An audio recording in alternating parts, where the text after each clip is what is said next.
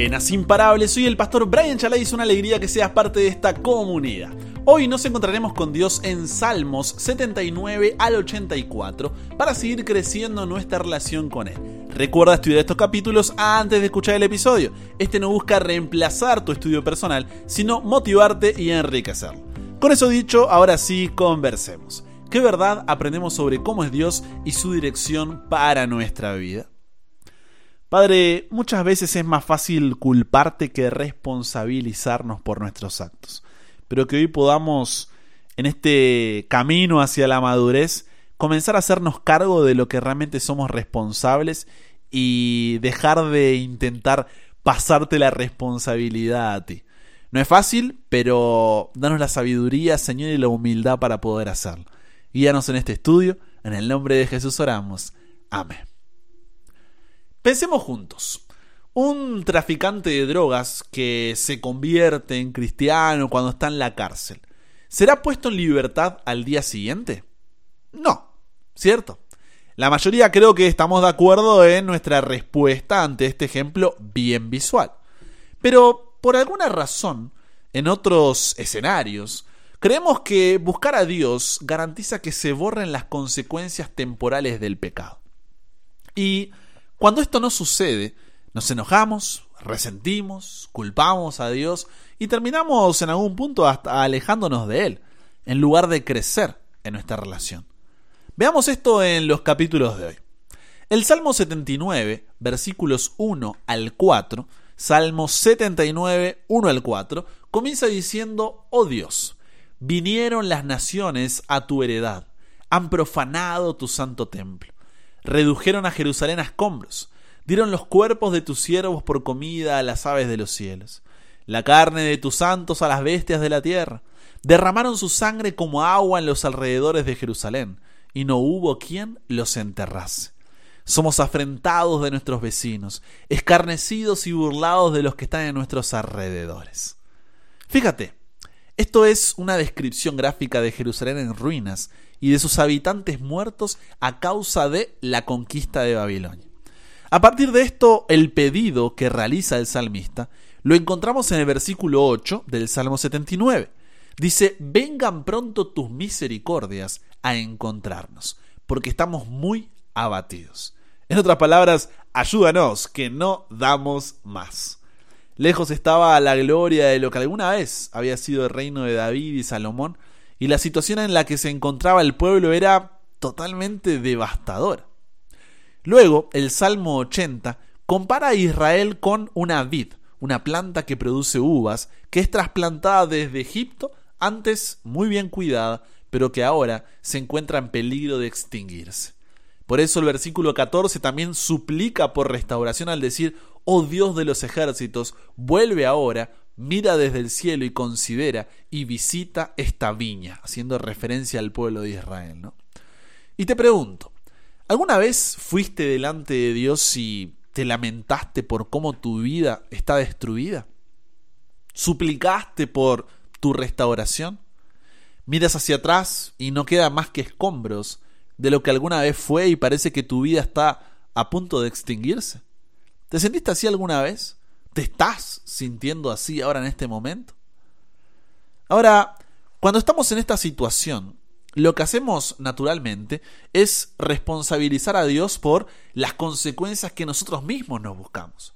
Nos enojamos, resentimos, culpamos a Dios y terminamos en algún punto hasta alejándonos de Él en lugar de crecer en nuestra relación con Él porque no nos queremos responsabilizar por nuestra culpa. Por eso mira la respuesta de Dios en el Salmo 81, versículos 8 al 13. Dice, Oye, pueblo mío, y te amonestaré. Israel, si me oyeres, no habrá en ti Dios ajeno, ni te inclinarás a Dios extraño. Yo soy Jehová tu Dios, que te hice subir de la tierra de Egipto. Abre tu boca y yo la llenaré. Pero mi pueblo no escuchó mi voz, e Israel no me quiso a mí. Los dejé, por tanto, a la dureza de su corazón. Caminaron en sus propios consejos. Oh, si me hubieran oído mi pueblo, si en mis caminos hubieran dado Israel. Yo soy Jehová tu Dios, que te hice subir de la tierra de Egipto. Abre tu boca y yo la llenaré. pero mi pueblo no oyó mi voz, e Israel no me quiso a mí. Los dejé, por tanto, a la dureza de su corazón. Caminaron en sus propios consejos. Oh, si me hubiera oído mi pueblo, si en mis caminos hubiera andado Israel. ¿Qué es lo que está diciendo Dios aquí? Dice, hey, están en la que están, no porque yo así lo haya querido, no porque los abandoné, no porque no me importan, no porque esté en silencio, sino porque ustedes mismos se la buscaron. Yo encima les avisé, pero no me hicieron caso, no me vengan a culpar a mí ahora. Dios siempre quiere protegernos de las consecuencias del pecado por medio de su amor. Lo que Dios nos dice en la Biblia no es porque es un agua fiesta que quiere destruir nuestra diversión, sino porque es un Padre amoroso que desea que conozcamos su santidad y no enfrentemos las consecuencias de nuestra desobediencia. Muchas veces señalamos a Dios porque nuestro orgullo, soberbia y arrogancia no nos permiten reconocer que fuimos nosotros los que nos metimos en ese lío en primer lugar. Entonces reflexiona sobre tu propia vida. ¿Qué consecuencias de tu desobediencia estás enfrentando hoy? ¿Cuál es tu reacción hacia las mismas? ¿Te estás responsabilizando por tus actos o haces la fácil y le echas la culpa a Dios? Préstame tus oídos para lo que te voy a decir. Nuestra salvación garantiza que no enfrentaremos las consecuencias eternas del pecado, o sea, la muerte, pero no garantiza que se borren las consecuencias temporales del pecado. Por lo que, si el camino no es hacer cargo a Dios por lo que uno mismo se buscó, ¿Qué otra opción nos queda?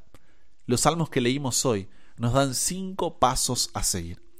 El primer paso para responsabilizarnos por nuestros actos es entender que no somos seres aislados. ¿Qué quiero decir con esto?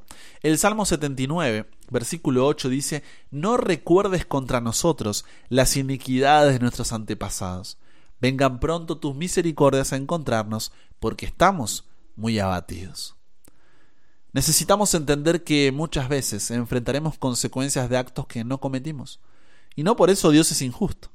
Algunos más cercanos, como en tu propia familia y conocidos, y otros más lejanos que nos involucran como sociedad en general. Como pecadores que vivimos en un mundo pecaminoso, no podemos evitar estas consecuencias del pecado. Incluso muchas veces sufrimos por el pecado de otro y sus consecuencias nos alcanzan. En el caso del pueblo de Israel, una generación nació en Babilonia y posterior Medo-Persia, hasta que Dios los guió para volver del cautiverio como había prometido. ¿Ellos habían hecho algo para nacer allí? No, pero eran las consecuencias de actos ajenos que los alcanzaron.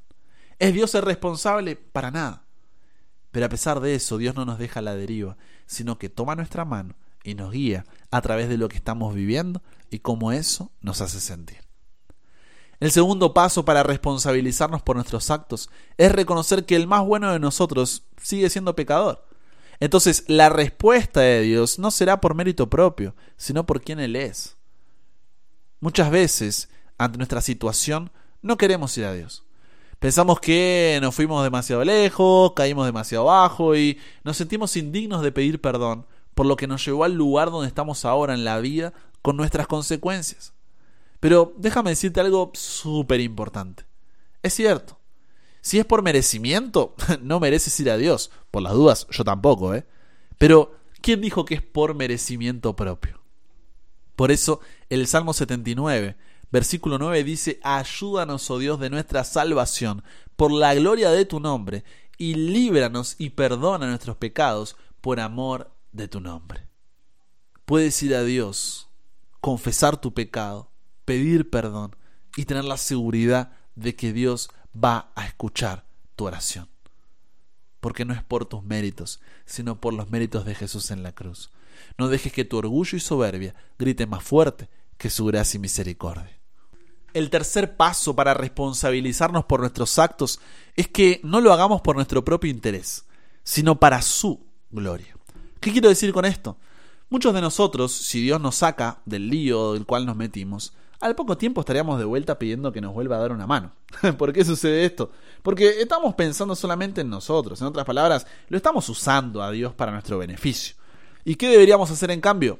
Lo que dice el Salmo 79, versículo 10. Porque dirán las gentes, ¿dónde está su Dios? Sea notoria en las gentes, delante de nuestros ojos, la venganza de la sangre de tus siervos que fue derramada. Fíjate, ¿qué es lo que le preocupa al salmista? Que las otras naciones le pierdan el respeto al Dios verdadero, al ver cómo está su pueblo, que los vecinos digan, al final, ah, eran solo un pueblo más, mira cómo están ahora. Pero, hey, no lo hagamos por nuestro propio interés, sino para su gloria. De forma que podamos decir como el Salmo 79.3, te alabaremos para siempre, de generación en generación, cantaremos tus alabanzas. El cuarto paso para responsabilizarnos por nuestros actos es darnos cuenta que los únicos injustos aquí somos nosotros. Por eso el Salmo 82 es la acusación que Dios hace contra los injustos jueces que gobernaban Israel. Fue compuesto en un momento donde había mucha injusticia y corrupción. Y es que es más fácil mirar hacia afuera que hacia adentro cuando hay que echarle la culpa a alguien. Es momento que nos demos cuenta de nuestra condición y como dice el Salmo 82.8, entendamos que Dios no es solamente juez, sino que juzga con rectitud y podemos confiar en sus juicios. Finalmente, el quinto paso para responsabilizarnos por nuestros actos es que en lugar de culparlo a Dios, le contemos cómo nos sentimos, le abramos el corazón. Eso es lo que hace el Salmo 83, cuando el cántico pide la destrucción de los enemigos de Israel. Resumiendo, entiende que no somos seres aislados. Reconoce que no vamos a Dios por nuestros méritos. No busques tu interés pasajero, sino su gloria eterna. Date cuenta que los únicos injustos somos nosotros y cuéntale cómo te sientes. En conclusión, nuestra salvación garantiza que no enfrentaremos las consecuencias eternas del pecado, o sea, la muerte, pero no garantiza que se borren las consecuencias temporales del pecado. Como pecadores merecemos estar eternamente separados de Dios y de su santidad. Pero en la cruz, en la cruz Cristo pagó lo que nosotros deberíamos pagar, la pena de nuestro pecado, con su propia sangre. El que no conoció pecado fue hecho pecado por nosotros, dice 2 de Corintios 5:21, para que los que aceptemos a Jesús como nuestro Salvador y Señor, ya no estemos bajo la condenación de la ira de Dios, complementa Romanos 8:1. Y no solo eso, sino que quiere estar con nosotros en medio de las consecuencias temporales, dice Romanos 8:28. Y podemos ir a Él en confianza porque nos comprende, agrega Hebreos 4, 15 y 16. Pero repito, esto no garantiza que se borren las consecuencias temporales del pecado. La buena noticia es que llegará el momento cuando lo hará. Y como dice Apocalipsis 21:4, enjugará Dios toda lágrima de los ojos de ellos, y ya no habrá muerte, ni habrá más llanto, ni clamor, ni dolor, porque las primeras cosas pasaron. ¿Qué hacer hasta mientras? El Salmo 84, versículos 5 y 6 y 10 al 13 nos da la respuesta. Dice, Bienaventurado el hombre que tiene en ti sus fuerzas, en cuyo corazón están tus caminos. Atravesando el valle de lágrimas, lo cambian en fuente. Cuando la lluvia llena los estanques. Porque Mejor es un día en tus atrios que mil fuera de ellos.